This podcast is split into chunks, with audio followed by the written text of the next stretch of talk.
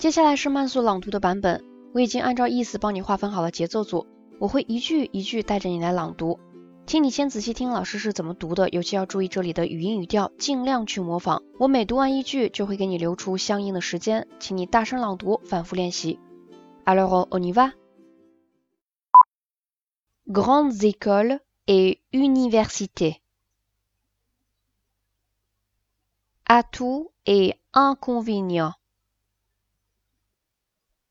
Entre les deux filières, la compétition serait gagnée d'avance.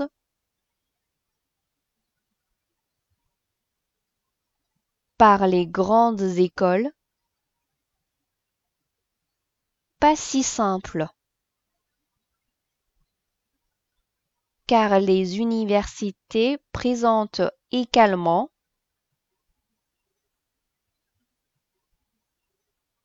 de nombreux atouts malgré leurs difficultés. Revue comparée des avantages et inconvénients des deux systèmes. Gaspard les grandes écoles permettent une meilleure formation.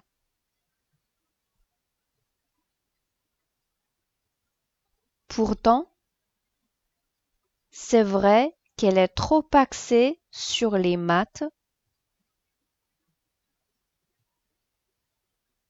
et pas assez interdisciplinaire.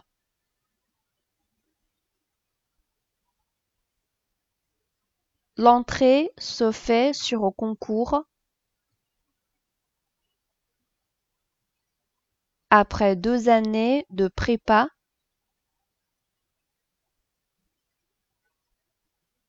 Nous sommes donc entraînés aux méthodes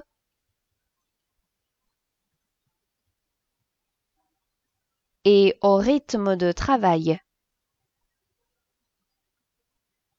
Mais j'ai le sentiment qu'on est tous un peu formatés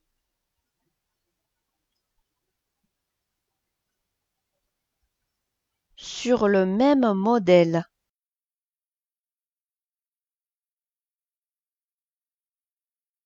Laura, moi, je suis en troisième année de fac de sciences.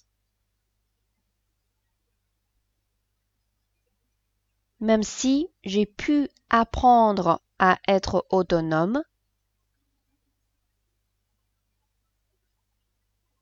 à m'organiser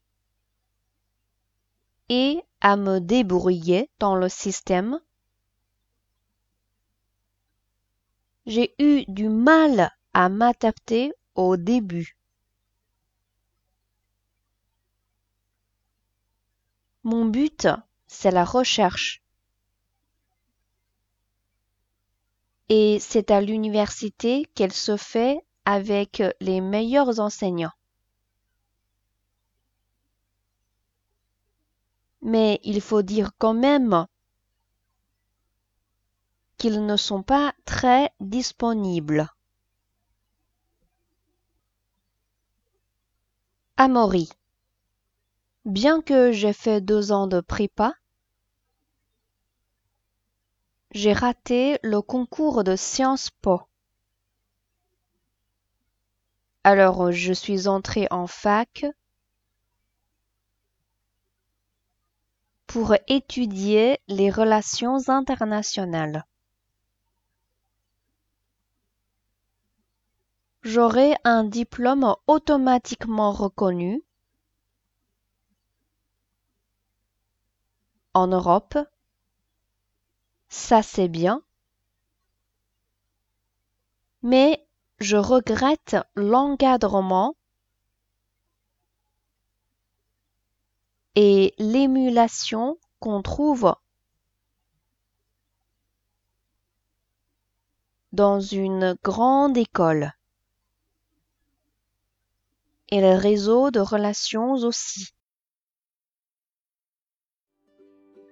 好啦，这篇文章我们就读到这里，下篇文章鹏鹏老师会继续带着你来朗读。阿拉坡山》呢。